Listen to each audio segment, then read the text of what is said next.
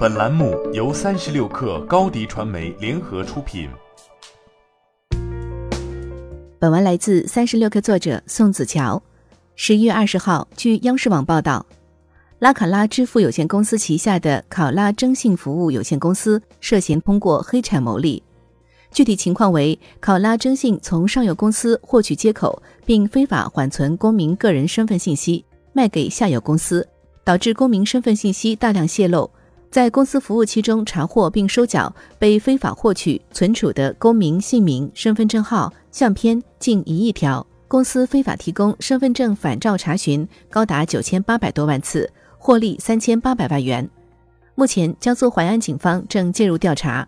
考拉征信及下游公司北京黑格公司的法定代表人、董事长、销售、技术等二十余名涉案人员已被抓获。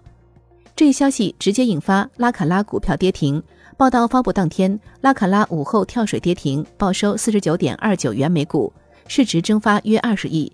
当天晚上，拉卡拉收到深交所关注函。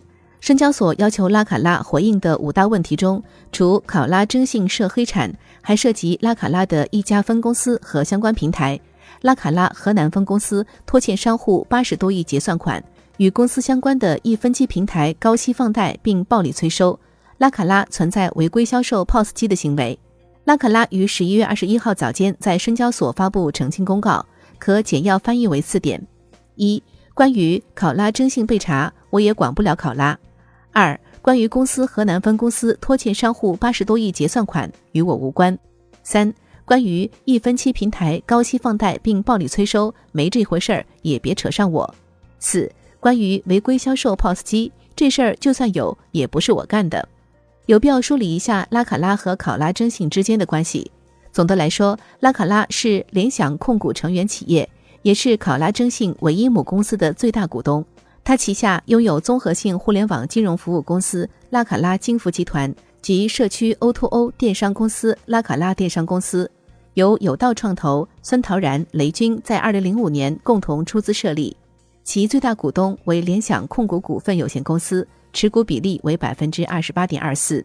二零一一年，拉卡拉从央行手中拿到支付业务许可证，成为第一批获得央行颁发的全品类支付牌照企业之一。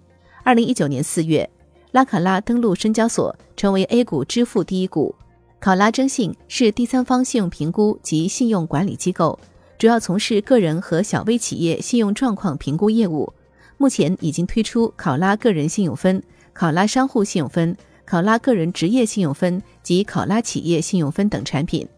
它成立于二零一四年四月，注册资本五千万人民币，由考拉昆仑全资控股。而考拉昆仑的最大股东正是拉卡拉。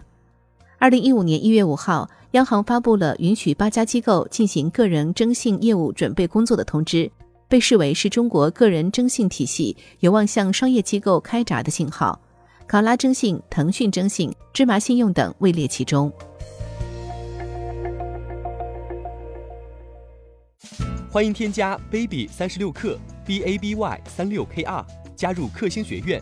每周一封独家商业内参，终身加入学习社群，聊风口谈创业，和上万课友一起成长进化。高迪传媒，我们制造影响力。商务合作，请关注新浪微博高迪传媒。